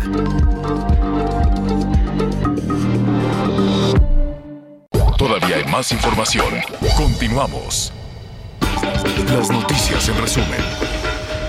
De acuerdo con la encuesta nacional de ocupación y empleo en septiembre, la población económicamente activa fue de 59.5 millones de personas, de las cuales 32 millones estuvieron en la informalidad, es decir, el 55% de la población ocupada. Según la tradición del Día de Muertos, este jueves 27 de septiembre llegan a nuestro hogar las almas de nuestras mascotas fallecidas, por lo que el día de hoy se debe colocar la primera ofrenda para la llegada de nuestros seres queridos. Tres implicados en el asesinato de la periodista Lourdes Maldonado, ocurrido el pasado 23 de enero en Tijuana, Baja California, fueron sentenciados a más de 20 años de prisión. Los señalados son Eric Eduardo Contreras, Kevin Alberto Villarino y Guillermo Julián Castro, quienes además tendrán que pagar más de 486 mil pesos. Hoy el dólar se compra en 19 pesos con 45 centavos y se vende en 20 pesos con 17. Bueno, bueno, muy bien, qué bueno, qué bueno que continúa con nosotros. Eh, oiga, vamos a, retomar ahora que estás también allá en, eh, en Guanajuato, algunas de las tradiciones también de la Semana de Difuntos y una locura de propuesta que están haciendo de prohibir los nacimientos hágame usted el, favor. Oiga, por cierto, este Anita, por cómo cómo llegaste, por por dónde saliste, por el ¿cómo se llama el aeropuerto aquel? Ajá, uno que Benito hicieron. Juárez. Ah, por el Benito Juárez. El otro Miguel León. El AIFA, el aeropuerto Felipe Ángeles. Ándale, ese, sí, sí, sigue operando, sí. Sí, sí, sigue operando, ah. pero no tenía vuelos. No, no hay vuelos, pues no. A León. Ah, no. Tienes que volar. Es un vuelo cortito, pero pues muy latoso, ¿no? Muy latoso. está- Pues sí, ya me estaba yo durmiendo y ya me tenía yo que bajar, pero bueno, fíjate lo que me pasó hoy. por supuesto no documenté, traigo mi maletita con mi micro, mi compu y mis zapatos altos y mi chamarrita. Sí. Entonces ahí vengo con mis tenis y mi vestidito, un vestido recto, y a la hora que, no, que pasa el arco, pues abro las piernas hasta donde me da el vestido, ¿no? Claro. y, y no alcanzo los, los pies amarillos. Hay dos señales de pies amarillos Claro. en donde uno tiene que poner sus pies. Pero, pero Javier Miguel, no lo alcancé, o sea, no alcancé a llenar el zapato amarillo por centímetro y medio, si tú quieres. Y entonces el guardia me dice, pise, pise lo amarillo. Y le dije, ¿sabe qué? Es que ya no me da el vestido, ¿no? Y me dice, pues, levánteselo. ¿Qué? O sea, que me... El ma- ve- eh, son de la Marina ya esos, el ¿eh? vestido era debajo del, el de la rodilla. Entonces, pues, digo, pues es más Te cerrado. dijo que te ¿no? levantaras el vestido para dijo, que abrieras las piernas a la revisión. Oye, demo- ¿Pero denúncialo, qué crees? eh, ¿Qué demándalo. crees que me pasó? Que Eh. yo dije, a ver, pues voy a estirar tantito las patitas y tantito me subí el vestido y pues ahí llegué como pude, porque pues como no documenté, llegué muy, muy, muy a tiempo, justa a mi vuelo. Entonces ya no me quise pelear, pero me sentí tan ofendida porque yo dije, oiga, de veras Eso es estoy segura acoso. que los malos Burrow is a furniture company known for timeless design and thoughtful construction and free shipping, and that extends to their outdoor collection. Their outdoor furniture is built to withstand the elements, featuring rust-proof stainless steel hardware, weather-ready teak, and quick-dry foam cushions. For Memorial Day, get 15% off your Burrow purchase at burrow.com slash ACAST and up to 25% off outdoor. That's up to 25% off outdoor furniture at burrow.com slash ACAST. Andan circulando por allá. Eso es acoso, ¿eh? Eso es No me- acoso Yo- y es Fíjate terrible. que lo dudé, Javier, por eso dije, les voy a preguntar a mis compañeros, a lo mejor yo estoy Eso exagerando. es acoso. Pues y es es, que entonces, entonces, ¿para qué quieren tantos aparatos de revisión si Claro. al final lo que querían era hacer prácticamente una lo que revisión? querían hacer que Anita se, se, se subiera el vestido. Nada más me la subí hasta mis rodillitas, no más. Pues dije, No, por, uno- su- por pues, supuesto que es es- acoso. eso es acoso. Y debe de haber cámaras de video y debe de estar grabado ese momento, Lomeli. Hay que buscar a, a- Ahora yo no sé si hay director o no de, del aeropuerto, que es un desmadre aeropuerto. Llegó la Marina y el primer día, pues allí hacían presencia, pero nada te garantiza que se estén portando bien, absolutamente nada. Sigue un marranero, está puerco, está sucio y con el acoso, que no es nada más en la Ciudad de México. Ahora, es difícil mm, yo sé que es muy difícil, pero con el pretexto de la revisión, y, y qué terrible, Anita, sí hay que denunciarlo, guardadas evidentemente todas las proporciones, yo sé que para, para los señores, para los hombres es mucho más difícil denunciar una, una situación de esa naturaleza, pero pues también nos ha pasado. A mí, en, en el aeropuerto de Jalisco, me chocaba pasar por el aeropuerto de Jalisco porque te dan unas manoseadas ¿Pero hor- por qué? horribles, ¿eh? Pues porque Pero por- nomás, mira, yo las cachaba, eh, ayer en, en ocasiones, digo, yo sé que es muy difícil un, un- un- un varón decir estas cosas, pero se volteaban a ver así como ese es mío, ¿no? Ya sabes. Y sópale, o sea, metían mano por donde se les da la gana y dicen, al cabo yo soy la autoridad, ¿no? Es terrible, es terrible, terrible, terrible y no se puede dejar pasar esas cosas. No, de esto ¿Sabes que te me dio hicieron es, es terrible. Ajá. Yo pensaba, habré a lo mejor exageré, porque No. luego ya ves que nos ponemos, yo dije, a lo mejor exageré y estoy mal viajando. No, no, no. A ver, a ver, a ver, Anita. Oye, no con todo justo. respeto, te voy a decir algo que yo siempre le he dicho a mis hijas y sobre todo atención, porque bueno, tenemos la responsabilidad detrás de este de micrófono de hacerle ver y de, y de informarle a la gente. Cualquier situación que te haga sentir incómoda, molesta e incluso que te enoje es una situación evidentemente que no es correcta. Cualquier insinuación, cualquier propuesta, cualquier instrucción, si tú te sentiste incómoda, Anita, no está bien entonces lo que hicieron y por supuesto que no está bien. ¿Cómo, cómo crees que puede estar bien que alguien te pida que te levantes la falda? Mis Pues para eso no- tienen sus no, no alcanzaban el pie. Yo, ay, oiga, qué, qué cosa tan pesada. Pero ya salí huyendo. No, Este, este aeropuerto cada vez está peor. Y no el director Carlos Velázquez. Pues hay el que director general del Aeropuerto Internacional de la Ciudad de México es el vicealmirante, piloto aviador retirado, militar, por supuesto, de la Marina. Fíjate. Carlos Ignacio Velázquez Tiscareño es el responsable del aeropuerto, señor. Bueno, pues ahí está, lo vamos a buscar y desde luego saber, porque mira, esos antes los tenían con unos camisones amarillos y son, bueno, nefastos todos estos que revisan los del arco y son son son una cosa impresionantemente groseros, este, no, no, no, no, no, no son son una verdadera pesadilla. Luego les cambiaron. Yo supuse que había llegado otra empresa, ya les cambiaron de los camisones esos amarillos a unos camisones azules y duraron como una semana siendo amables, con cortesía, pero les duró nada les duró absolutamente nada. Son verdaderamente odiosos y como nosotros tenemos que ir y venir todos los días y tomar los vuelos rápido porque hay que llegar a la tele, hay que llegar no sé qué, pues no, no documentamos, pero no hay nada que me moleste más. Ya de plano al lugar al que, al que voy compro un, cepillo de dientes porque les digo, oye, esas son cosas este, de sanitarias, de higiene cámbiate por lo menos los guantes. No, ah, no lo voy a hacer. Y agarran tu cepillo de dientes y lo revisan, el cepillo de dientes, como le digo, pues cepíllate con él, ¿no? No, no, no, no, no, no, no. Y ahí, ahí les dejo todo el, todo el cochinero. Qué barbaridad. Son, son desesperantes, desesperantes. Le digo, real, tendrán negocio de cepillo de dientes. Yo no sé por qué a lo primerito que se van con su mano puerca, que revisan todo, agarrar el cepillo de dientes. Tienen una extraña fascinación por el cepillo de dientes que pues ya no, ya no viajo con nada de, nada de aseo. Al lugar al que llego compro lo mínimo y lo, y lo tiro otra vez porque pues, les encanta. Ay, a ver el cepillito de dientes. Entonces, no, no, no, es un martirio. No venga. Si tiene que venir a la Ciudad de México, no venga por avión. Ah, búsquele a ver cómo.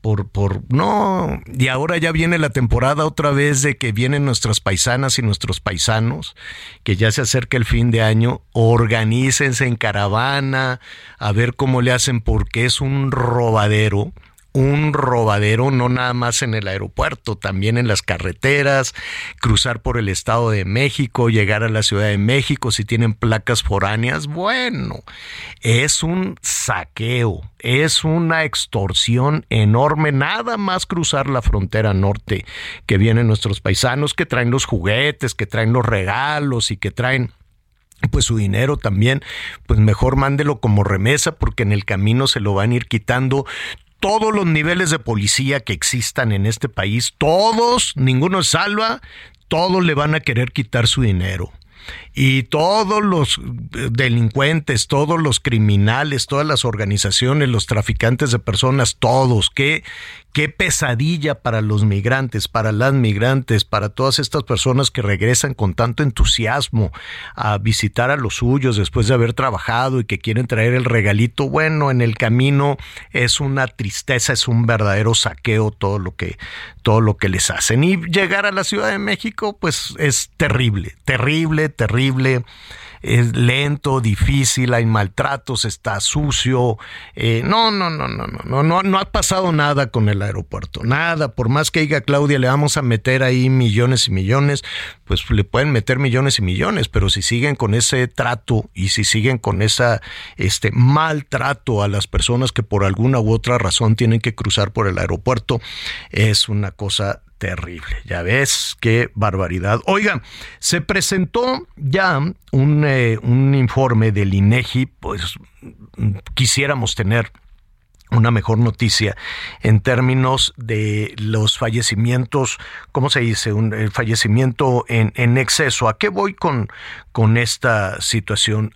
Todos los países tienen una estadística de fallecimientos por los padecimientos eh, de, acuerdo al, a, la, a, la, región o por, por edad o por, por, en donde se cruzan diferentes variables como los servicios médicos, este, como los niveles de desarrollo. Entonces hay una estimación por así decirlo, se lo planteo a grandes rasgos, desde luego, hay una estimación del número de fallecimientos que pueda tener cada país y son muchos los factores que para eso que en ello inciden. Y eh, es más o menos eh, acertado, ¿no? Se, se ve cuántas personas por edad o por accidentes o por muchas cosas eh, en, esa, en esa estimación estadística pueden fallecer.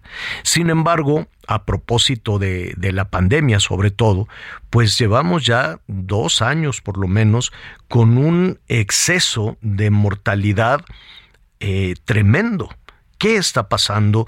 Eh, esta, esta suerte de pesadilla, ¿a qué se le debe, eh, le, le, podemos atribuir esta situación? Me da mucho gusto saludar al doctor Javier Tello. Él es realmente ha hecho un análisis muy acertado, muy profundo de lo que hemos vivido los mexicanos en, este pasado reciente, en estos últimos tres años, si usted quiere. Y además le recomendamos un libro que se llama La tragedia del desabasto, que lo puede poner en perspectiva de todo esto. Javier, qué gusto saludarte. Muy buenas tardes. Hola Javier, buenas tardes, qué gusto. Oye, esta, esta, eh, corrígeme si me equivoco, creo que todos los países en el mundo con una medición adecuada, cruzando varias, eh, algunas variables, pues eh, pueden tener un estimado de los nacimientos y fallecimientos, es decir, una curva natural en, uh, en los países, ¿no? Sí, es correcto. Mira, eh, básicamente estamos hablando del exceso de mortalidad. El exceso de mortalidad es el, el número de muertes que van más allá de lo que tú hubieras proyectado.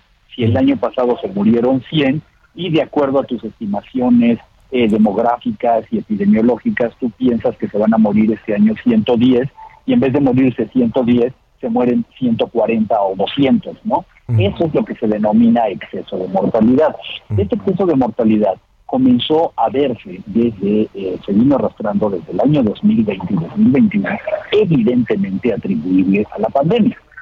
y, y, y, sí, la pandemia de COVID-19 no es un tema local, obviamente es un tema en todo el mundo, sin embargo, lo que comenzó a llamar la atención desde principios del, del año 2021 era que México estaba saliendo adelante, estaba eh, sobrepasando este exceso de mortalidad.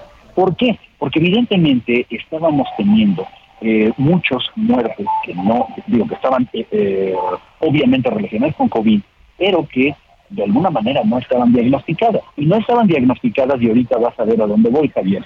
Porque al final tú te mueres oficialmente de lo que dice tu certificado de defunción. Si tú moriste por COVID y nadie se enteró que moriste por COVID, pues te mueres de cualquier cosa, pero, pero el certificado de función no lo dice. Entonces, vaya, eh, es por eso que eran muertes no atribuibles, algunas directamente a COVID, sí, certificadas y otras no, pero tú asumes que serían por ello. Bueno, después de que el gobierno intentó negarlo y luego minimizarlo y todo, tú recordarás que los datos le, del INEGI le decían neumonía, le decían neumonía típica o algo así, ¿no? Al principio. Es correcto, y cualquier otra causa que, que, que tú le puedas poner. Sin embargo, bueno, esto lo estuvo validando el INEGI ya durante el año pasado y finalmente hace unos meses, hace un par de meses, lo publicó la revista The Lancet en un reporte sobre lo que se hizo mal en el mundo en el manejo de COVID.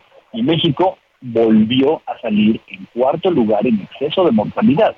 Y, con, y, y, y esto lo atribuyeron, el análisis, a, así literal, malas políticas y mal liderazgo de cada uno de esos países. Y estaban hablando claramente de Estados Unidos, donde tú sabes que Trump fue fatal en el manejo de la pandemia, estaban hablando de, de Bolsonaro, estaban hablando de México, claramente se referían a México. ¿sí? Ahora, cuando se hace esa referencia, eh, implica alguna bueno antes de, de, preguntarte eso antes de preguntarte si eso eh, hay alguna responsabilidad y cuál sería la ruta para hacer ese señalamiento pero antes de eso qué tan eh, qué tan grande ha sido el exceso de mortalidad porque estoy viendo estoy revisando aquí algunos de, de, de los números y estamos casi en un 50%. Bueno, podemos confirmar, dependiendo, lo dice el mismo reporte del INEGI, dependiendo de la fuente que se tenga, podemos eh, nosotros hablar de entre 450 y 700 mil muertes adicionales que no debieron haber existido. Imagínate nada más, ¿eh? Ok, vamos a decir que algunas muertes, No es lo mismo que tú y yo estuviéramos platicando de un exceso de mortalidad de 50 mil personas, hablar de 400 a, a más de 700 mil, ¿no? Que son, no, no queda de otra, atribuibles directamente a la pandemia de COVID. ¿Por qué? Uno, las personas que murieron por COVID perfectamente diagnosticadas, ok. Pero luego, las personas que murieron por algunas otras complicaciones, primero que nada complicaciones cardiovasculares o eh, eh, algunos otros eh, padecimientos porque no pudieron acceder a hospitales a tiempo, porque la atención médica se ha retrasado hasta el día de hoy, en este momento que estamos hablando tú y yo, todavía tenemos un rezago de pacientes crónicos que durante años no, no se han podido atender, ¿sí? Entonces, este es el exceso de mortalidad. Te voy a poner un ejemplo extremo. Una, imagínate tú una anciana que estaba lista para que le cambiaran la cadera y en ese momento el hospital se canceló esta anciana ya no puede moverse y permanece durante 18 meses en la cama. Obviamente que va a tener complicaciones, obviamente que eh, se va a morir cuando no se esperaba que hubiera muerto, ¿no? De ese es el tipo de pacientes que además de COVID incluso se incluyen en el exceso de mortalidad. ¿Hay algún tipo de responsabilidad? Mira, es, es terriblemente difícil. Hoy por hoy no, porque además de que no se sean responsables ni se han mandado los mensajes de que, bueno, esto es normal, esto era esperable, aunque Hugo López Gatel hubiera jurado que en el peor escenario más catastrófico del universo íbamos a tener 60 mil muertes y ya vemos que fueron más de 10 veces ese número. Entonces, bueno, no.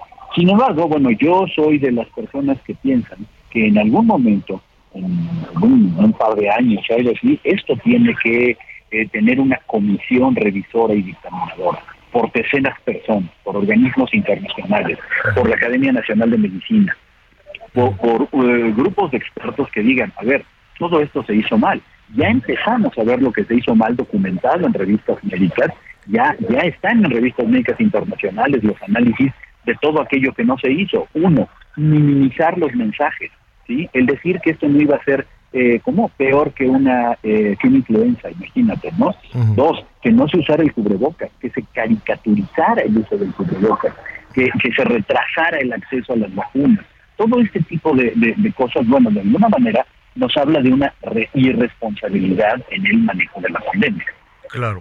Claro, y yo creo que aquí hay dos cuestiones muy importantes escuchándote, Javier. Uno, tenemos un diagnóstico dolorosísimo, pero allí está. Y entonces guardar en un cajón o echarle tierra política o de cualquier otra naturaleza a esto y dejarlo en el olvido y suponer que, bueno, ya nada pasó así en la vida, fue terrible y sigamos adelante, pues me parecería en todo sentido una grave irresponsabilidad. Uno, porque hay que, hay que aprender de esa tragedia. Y dos, em, los servidores públicos también tendrían que aprender de esa tragedia, ¿no? Es correcto. Y mira, aquí lo que, lo que ha sucedido es que, para variar, se tomaron decisiones, número uno, improvisadas y mm. eh, mal pensadas, pero creo que lo más, vamos a llamarlo de esa manera, lo más siniestro de todo esto es que siempre se buscó cómo generar ahorro cómo hacerle para que la pandemia costara lo menos posible. No gastamos en pruebas, no gastamos en cubrebocas, no gastamos en vacunas, no gastamos en... Y claro, se van a defender y nos van a decir, ¿cómo? Mira, ¿cuántos millones? Bueno, entonces necesitábamos muchos millones más. Pero es una realidad ya diagnosticada que esto no se manejó bien. Y perdóname nada más para terminar, se sigue manejando mal. Todavía no llegamos, México no ha llegado a la media aceptable en niveles de vacunación contra COVID y bueno, pues ya sabemos que ya muchas vacunas para adultos, solamente tenemos las que quedan en remanente, no hay planes para adquirir la vacuna nueva que es bivalente para las nuevas cepas, eh, no, sé, no sabemos qué va a pasar cuando se termine la primera fase de vacunación a los niños, es, es realmente triste. Sí, y, y, no, y no solo eso, Javier, porque aquí estamos hablando del asunto de COVID, pero suponiendo sin conceder que se, que se, que se superara toda esta crisis, toda esta emergencia de COVID, ¿qué hay de lo demás? ¿Qué hay de los eh, medicamentos? ¿Qué hay de las este de, de, toda la situación eh, sanitaria y todo el sistema de salud del país? ¿No? Se quedó ahí en un impasse, decían, bueno, pues vámonos todos al COVID, y ahora ni COVID ni un sistema adecuado de, de salud. ¿no? O sea, regresando, de, quitando el tema COVID, pues tampoco hay nada, desafortunadamente, ¿no? Bueno, habíamos comenzado con el pie izquierdo la administración. Lo primero que ocurrió en el día uno de la administración es que se centralizaron las compras y esto, como lo digo en el libro, causó el desabasto más grande de la historia. Todavía no había COVID y ya habíamos quitado el primero de enero de 2020 el Seguro Popular. Y tú recordarás, hace un año exacto, bueno, no, no sé, perdón, en febrero de 2020 tú recordarás a todas las pacientes llorando afuera de su campo porque ya no estaba protegida por el Seguro Popular, ¿no? Claro. Entonces, y después de eso tuvimos una pandemia terrible y después inventó un Insabi que no sirvió para nada y ahora estamos tratando de lograr metas para estar como en Dinamarca, pintando unidades de salud estatales de blanco y verde. Eh, Es, es- así es como no se tiene el sistema de salud, ¿no? Doctor Javier Tello, médico, médico cirujano, además analista en todas estas políticas públicas que tienen que ver con el asunto de salud. Danos tus redes sociales, por favor, Javier. Claro, me encuentran en Twitter en arroba. Perfecto, muy bien. Te agradezco mucho, gracias por el análisis y, y- y poner en perspectiva este asunto tan serio, tan serio, tan, tan, tan, tan fuerte y tan dramático para, para nuestro, para nuestro país, pero no se puede quedar solo en una anécdota dramática. Tenemos sí o sí que aprender de todo esto. Gracias, Javier. Un abrazo, que estés muy bien, hasta luego. Hasta luego, hasta luego. Bueno, oigan, eh, a ver, eh, Miguelón, Anita, ¿a ustedes no les gusta ir a ver los, los nacimientos? En México les decimos nacimientos. A mí sí. Por supuesto Por En- supuesto que sí. En No Madrid, entiendo por qué los quieren prohibir. fíjate que en Madrid, en, eh, no, no- no es en la castellana, no, no recuerdo cuál, este, hacen, eh, les dicen, eh, allá les dicen Belénes, el Belén, ¿no? Este de pastores a Belén y es una también es todo un acontecimiento. La gente sale camina. Sería increíble que por ejemplo en Paseo de la Reforma pues se pusieran también no una que, que cada región no cada región tiene sus costumbres. Imagínate qué bonito ver los los nacimientos de acuerdo a la no un nacimiento yucateco un nacimiento de Oaxaca un nacimiento de Veracruz un nacimiento de Sonora. Sería increíble nada más que pues ya los quieren prohibir en qué cabeza cabe en qué Oye, cabe- pero ¿Eh? no te vayas tan lejos. Ta- también en Choncholá, Yucatán, los quieren prohibir en los espacios públicos. Ahí empezó Ahí todo, empezó. Anita. Ahorita precisamente vamos a platicar. Ahí precisamente ahí empezó todo en Yucatán. Se promovió un amparo. Alguien por ahí que simple y sencillamente no le gustan o no creen los nacimientos, seguramente tendrá que ver o será- con alguna cuestión religiosa. Los El asunto ojos, es no que fastidies a la humanidad. el ¿no? asunto es que llegó a la corte y habiendo tantas cosas tan importantes, pues A hoy ver. en la corte hay un ministro que está trabajando para proponer que se eliminen los nacimientos en ¿Será, espacios públicos. será este cuál es la religión ahí en, en Palacio Nacional? Bueno, vamos a hacer una pausa y volvemos. Baby, la nota ya está haciendo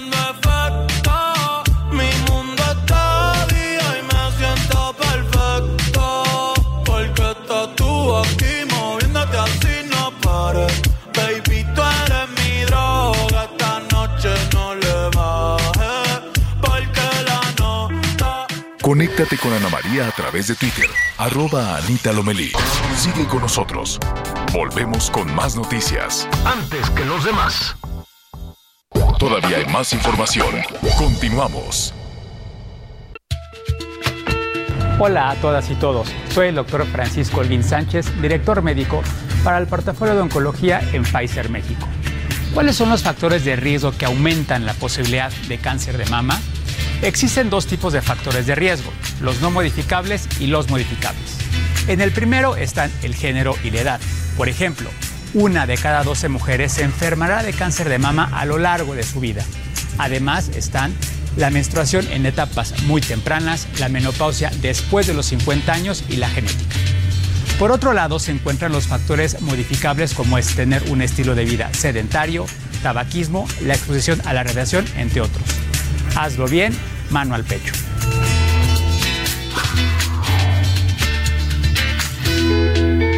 Una campaña de Heraldo Media Group. Las noticias en resumen. El morenista Alejandro Rojas Díaz Durán acusó a la gobernadora de Campeche, Laida Sansores, de ser la reina del cash por comprar en efectivo 83 propiedades junto con otros integrantes de su familia. En el estreno de su programa Miércoles de León, Rojas presentó una tabla y fotos de los inmuebles, pero no mostró documentos que lo avalen. Aún con protección federal a su favor, la tarde del miércoles fue asesinado a balazos Filuginio Martínez Merino, defensor comunitario del Río Verde y ex agente municipal de Paso de la Reina, Oaxaca. La Secretaría de Desarrollo Económico estima que el 28 de octubre al 2 de noviembre se producirán ganancias por más de 22.063 millones de pesos por festivales del Día del Muerto y la Fórmula 1, que se llevará a cabo en la Ciudad de México. La Fiscalía General del Estado de México ya presentó una carpeta de investigación por el presunto abuso sexual de una alumna de la escuela primaria Mariana N. de la ubicada en Toluca. De acuerdo con los padres, el agresor es un niño de quinto grado que tocó a su compañera sin su consentimiento. En Soriana vive tu pasión con todo. Aprovecha que la carne de res para asar está a solo 159.90 el kilo o pierna con muslo de pollo fresca a 29.90 el kilo y lleva 4x3 en sabritas con parte de 105 a 146 gramos. Soriana, la de todos los mexicanos. A octubre 30, aplican restricciones. Me acaba un fregazo en la rodilla. Ay, que Dios te guarde. Bueno, a ver, este, me quedé escuchándote. ¿Cómo que la reina del cash, Anita? Ahora así le dicen a la Laida. En el miércoles de León. El miércoles de León, la reina del cash, que porque anda comprando casas. ¿Sabes que los políticos, como no saben hacer muchas cosas, compran casas? ¿No? Este, como no, pues no saben hacer, no saben administrar, no, no saben poner un negocio, no saben este, cortar un pasto, no saben cambiar un foco, nada. Entonces compran casas. Casi todos se dedican a, al tema de los bienes raíces, casi todos. Este, y gobernadores ahorita en funciones, en funciones. Ahí en el norte hay unos que tienen estos negocios de, de bienes raíces. Pues vamos viendo. Aunque ella, e, ella ya era rica, ¿no? Ella, pues ella, pues su papá fue gobernador, ha de haber agarrado una ronchota, quiero suponer. ¿Cómo se llamaba el papá? Carlos Sansores. Era del PRI, era con quién, con López Portillo, puede ser. Puede, puede ser, no, no, no recuerdo muy bien. Pero pues no hay gobernador pobre. Yo nunca he visto a un gobernador pobrecito, les alcanza para todo, del partido que sea, ¿eh? Nunca he visto un gobernador pobrecito y entonces pues ya ella ya, ya, yo creo que, y no nada más gobernador, fue político de esos fuertes, machuchones, machuchones que agarraban, cuchareaban fuerte el presupuesto, ¿no? Quiero suponer. Fue, gobernador de 1967 a 1973, pues todavía le tocó Echeverría. Mira tú. Bueno, pues, y López Portillo. Ahí está. Entonces, pues de, de yo creo que de ahí también la, la, fortuna, no porque no porque sepan trabajar o cosas de esas, sino porque son políticos y ya ya de ahí pues a las siguientes generaciones pues ya, o sea, les Algunos le decían a la Díaz Ordaz y Echeverría, me están corrigiendo aquí mis ah, amigos. Ya, sí, lo había dicho López Portillo, no, eso fue muy para acá. No, no, no, fue con Gustavo Díaz Ordaz y con Luis Echeverría, nada más, imagínense. Entonces pues le decían la hija del patriarca de Champotón. Oh. Bueno, pues a ver ahora cómo se pone, porque pues será de, dentro de, dentro de Morena también cómo se lleve a cabo toda, toda esa investigación. Bueno, a ver, antes de ir con nuestro siguiente invitado, que siempre nos da muchísimo gusto saludar al historiador y divulgador cultural Enrique Ortiz, para que nos digan nos cuente un poquito con, con, toda esta tradición de los nacimientos que a mí la verdad me, me gusta mucho. Hay unos nacimientos este, espléndidos en diferentes partes del país. Hay gente que se dedica meses y meses y va buscando. Hay unas piececitas, no sé, de, desde el virreinato seguramente que se pueden atesorar con, con muchísimo gusto. Ahora, yo sé que en cuestiones religiosas este, por ejemplo, mm, es una tradición católica, me queda muy claro, ¿no? Y, y, nos podemos ir, ya al ratito nos contará de San Francisco de Asís, este, nuestro invitado, pero Em, es este, esto surgió en Yucatán. Eh, ¿cómo, ¿Cómo se llama la religión de, del presidente? Él es este... Cristiano. No es católico. cristianos. Cristiano. No, es este. Ay, se me va. Bueno, es como cristiano, pero ellos no ponen nacimientos, ni creen en la Virgen, ni nada de esto, ¿no? Evangélica, Ándale. Entonces, en algunas zonas de, del sur sureste, pues ha crecido mucho también esta, esta religión, muy respetuoso desde luego. Todas las religiones, todas las religiones que te sirvan para crecer, que te sirvan para, para, para, para mejorar anímicamente, todo, toda fe es buena, toda fe es buena, yo soy muy respetuoso de todo eso. Y quiero suponer de que por ahí vino esta situación de, este, de alguien allá en... ¿En dónde fue? ¿Dónde, ¿Dónde surgió toda esta cosa, Miguel?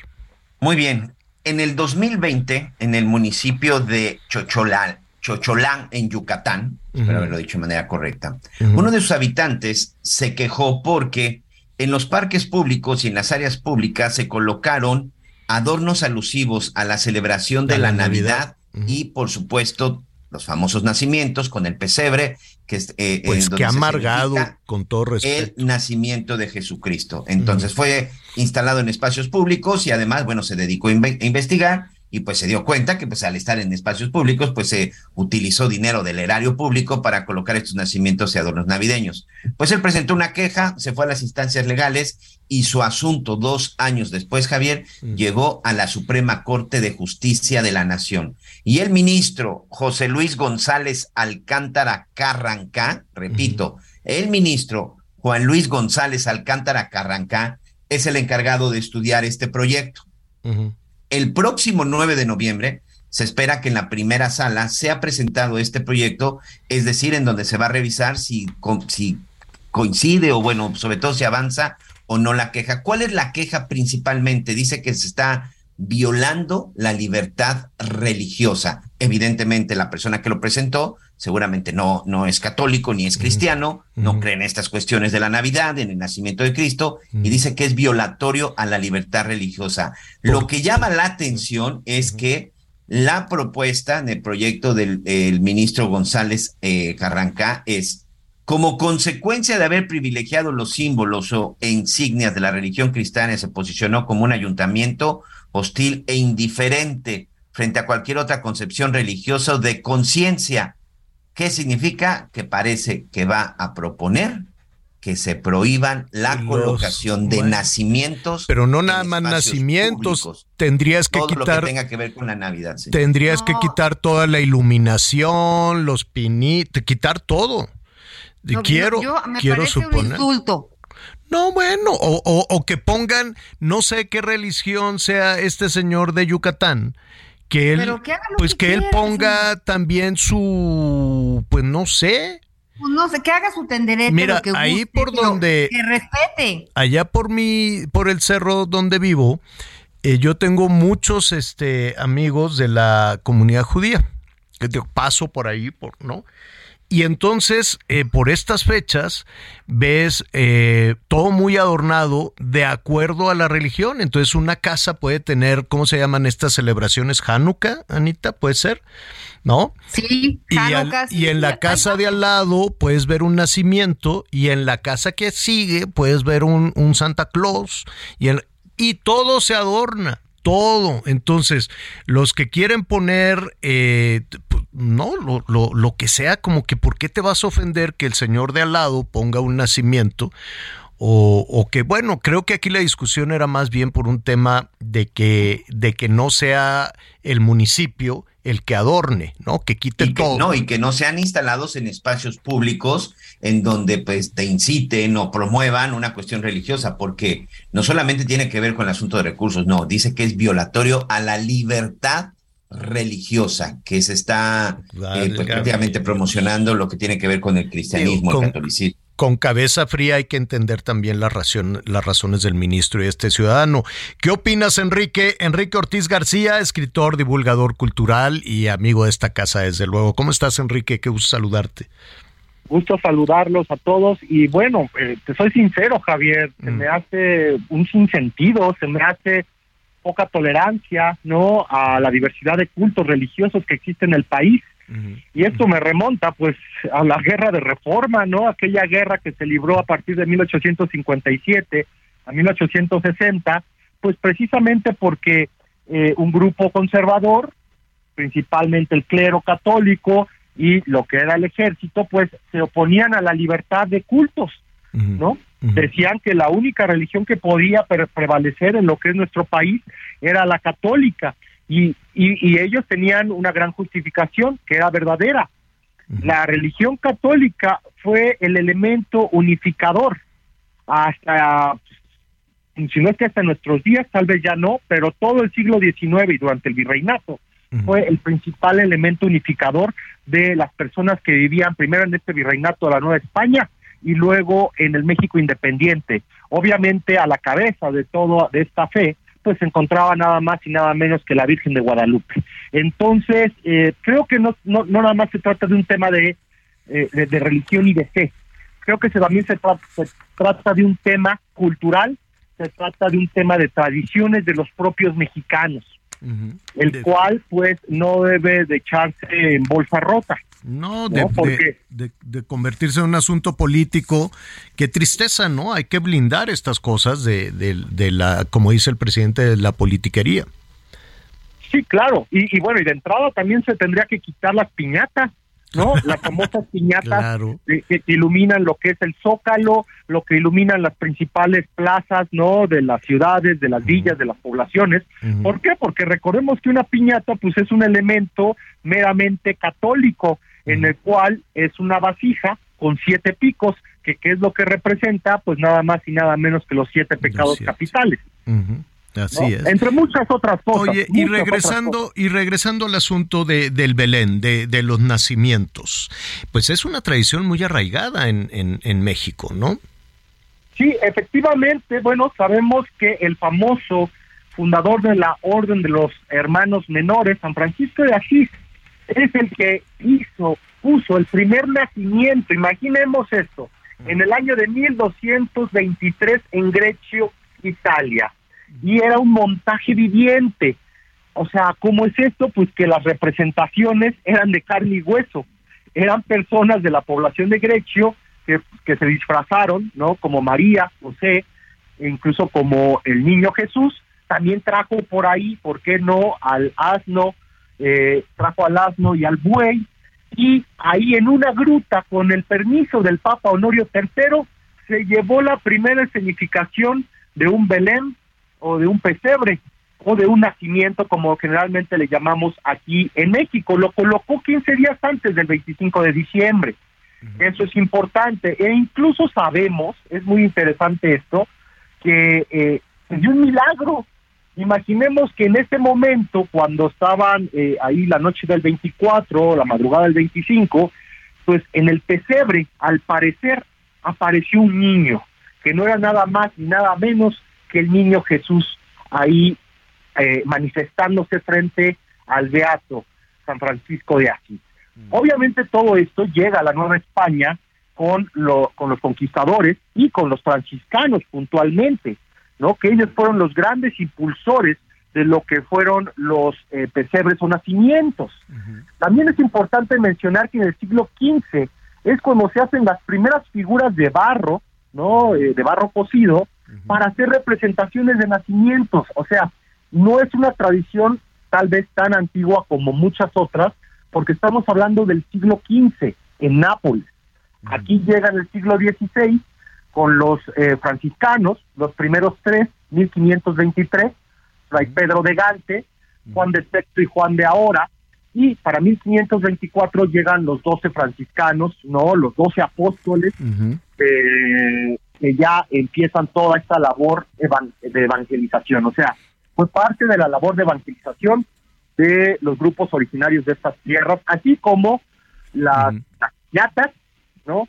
Y las, oye, y las y las pastorelas, ¿no? Llegaron de la mano, claro. Todo esto fueron eh, eh, herramientas, ¿no? Fueron herramientas para la evangelización en el siglo XVI y al tiempo, pues también eran actividades lúdicas, eran actividades eh, que permitían a, a, los grupos originarios de estas tierras, pues comprender de mejor forma, pues qué era la vida de Jesús. Eh, y de, pero era, era un poquito circular esto, quiero suponer, era de ida y vuelta, les permitió también a los franciscanos y a Cortés mismo entender el, el, el, sitio en el que estaban, ¿no? Sí, claro, bueno, y también eh, ellos comprender con, cuál era eh, el pensamiento en que se basaba eh, la religión de esta tierra, a través de ese intercambio si no me equivoco, corrígeme si me equivoco, pero creo que ya de, de eh, es, decir, los, los franciscanos hicieron todo este, todo este trabajo de acercamiento y buscaron estas formas y las pastorelas y lo que tú quieras, pero después incluían incluso algunos instrumentos musicales este eh, regionales, ¿no? Eh, quiero, quiero que, que no eran necesariamente aquellos que venían de, de Occidente y les echaron un montón. ¿Quién? Los dominicos. Creo que fueron los dominicos los que llegaron y dijeron, ¿qué desorden es este que traen los franciscanos? Y todos cantan y bailan y luego ponen aquí la pastorela. Y entonces ya vino una posición distinta, ¿no? Sí, claro. Bueno, los dominicos, los canes de Dios, ¿no? Aquellos que encabezaban el, Tribunal del Santo Oficio eran de costumbres mucho más rígidas, mucho más apegadas al canon. Los franciscanos siendo los primeros que llegaron aquí, ¿no? Pues se dieron cuenta que no podían apegarse completamente al canon, sino que tenían que meter toda la creatividad para poder lograr esta evangelización. Y es importante mencionar que todos estos atrios que actualmente vemos en muchísimas poblaciones, eh, estas grandes plazas enfrente de lo que son los templos católicos, que funcionaron en algún momento como cementerios, es importante mencionarlo, también en estos lugares se escenificaron lo que podríamos definir en la actualidad como obras de teatro asociadas a, los pasajes del Nuevo y Viejo Testamento. ¿Por qué razón? Porque era la única forma, ¿no?, de enseñarle a los indígenas todos estos conceptos religiosos que van desde la Santa Trinidad hasta, hasta el nacimiento de Jesús. Y eran todas una... obras de teatro todo un acontecimiento seguramente. Anita Lomelí te quiere preguntar. Anita. Gracias, siempre es un gusto saludarte y escucharte, Enrique, pero entonces nos vamos a quedar sin... En el nombre del cielo, porque pues si quitan los nacimientos, pues también se van las posadas, porque pues las posadas acaban en el nacimiento. Sí, efectivamente, ¿no? Como comentaba, estamos hablando de posadas, misas de aguinaldo, piñatas, eh, muchísimos elementos que ya son parte, ya son parte pues de la cultura nacional. Y es un tema que va más allá de la fe, es un tema que va eh, eh, de expresiones culturales, de expresiones muy profundas, raíces muy profundas de lo que también es ser mexicano, ¿no? visitar, por ejemplo, la Basílica de Guadalupe, aunque tú no seas católico, es, es un lugar fundamental para entender la historia nacional y por qué somos así los mexicanos, aunque no seas católico, ¿no? Eso es importante. Así es. Oye, pues eh, te, te, agradezco muchísimo, Enrique. Nada más antes de, de, concluir que se nos viene el tiempo encima y siempre es muy agradable platicar contigo. ¿En dónde podríamos eh, en próximas fechas, no sé, yo creo que ya está la gente trabajando, ver alguno de, de, los nacimientos más, eh, pues no sé, más, más grandes, más importantes o, de mayor cuidado. Yo creo que un buen lugar eh, sería la Basílica de Guadalupe. Ah, Ahí es un lugar por excelencia para verlos. Muy bien. ¿En, dónde en la Basílica? Eh, varía. A ah. veces se coloca en, en, esta gran explanada, a veces también se coloca en uno de los accesos de la Basílica de Ramírez Vázquez. Me gustaría nada más concluir con comentar que existen tres tipos de nacimientos en la actualidad. Bueno, esta es una categoría un poco forzada, que serían los bíblicos, aquellos apegados en gran medida a lo que nos dice la Biblia, los regionales, ¿no? Con todas estas variantes de acuerdo a las poblaciones y los estados de nuestro país. Y finalmente ya los modernos, ¿no? Todas estas interpretaciones por parte ya de artesanos e incluso artistas con diferentes materiales. Así es, pero, pero mira, todo cuenta, las tradiciones van evolucionando, pero pueden evolucionar todo lo que quieran con tal de que no desaparezcan, ¿no? Yo creo que eso, yo creo que eso es lo importante. Te enviamos un abrazo enorme, Enrique, gracias. Un gusto, saludos a todos, Miguel, Ana y Javier. Oigan, este, se, se, nos viene el tiempo encima. Gracias, Enrique. Este, fíjese que al rato en la noche lo voy a presentar. Imagínese usted viajar en el metro, ¿no? Es, no cabe un alma. El susto que se llevaron ayer porque estaban los soldados y la gente en redes que están haciendo un piquete enorme de soldados ahí en, en los vagones del metro y luego salió el ejército a decir, no, es de rutina. ¿Cuál de rutina? Sí, sí, estamos haciendo un entrenamiento antiterrorista. Válgame Dios. Entonces, pues la gente se asustó y decían que era un entrenamiento entrenamiento que le estaban dando a los soldados. Bueno, eh, subirse al metro es, en ocasiones un martirio, no cabe un arma, no, usted no se puede mover, lo suben y lo bajan porque va, pero apretado, apretado. ¿Por qué no en estos apretujamientos del metro, ahorita le digo en qué, en qué estación, pues un, vago, un, viejo cochino, estaba ahí manoseando a, una señora y se armó la rebambaramba, empezaron los gritos y le empezaron a decir, de, los pasajeros estaban defendiendo a, a la señora. Y entonces el fulano de entre la ropa saca un cuchillo y navajeó a uno y le cortó la cara a otra señora y todos ahí aturados en el metro avanzaba y no y las puertas cerradas y la gente asustada, nadie se podía mover. Bueno, aquello fue una pesadilla terrible, luego se abrieron las puertas y la gente, mire, a ver, vamos a tratar de escuchar un poquito de lo que pasó.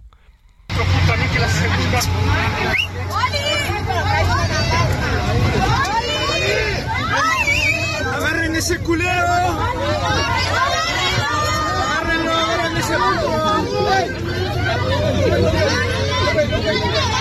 Bueno, pues al ratito a la noche le voy a decir, ya se, se llevaron al hospital a un hombre que le dio un navajazo, un cuchillazo en la panza por defender a la señora.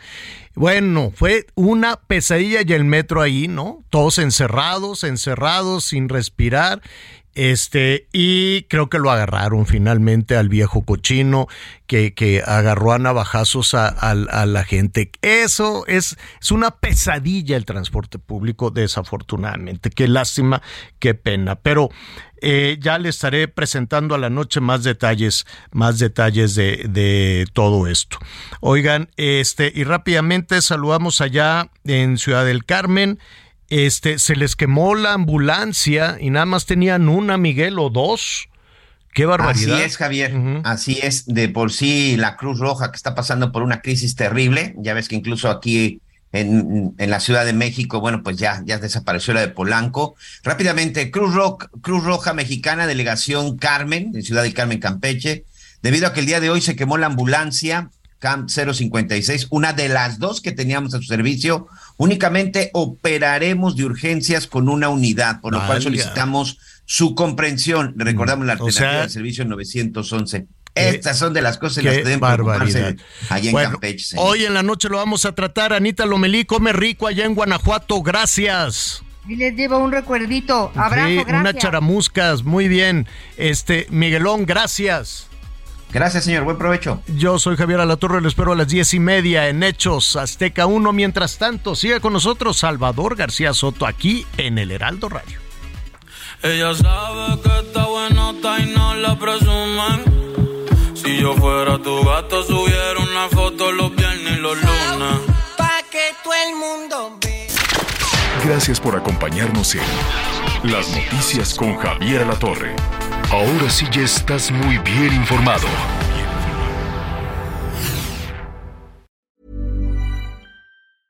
A lot can happen in the next three years. Like a chatbot may be your new best friend.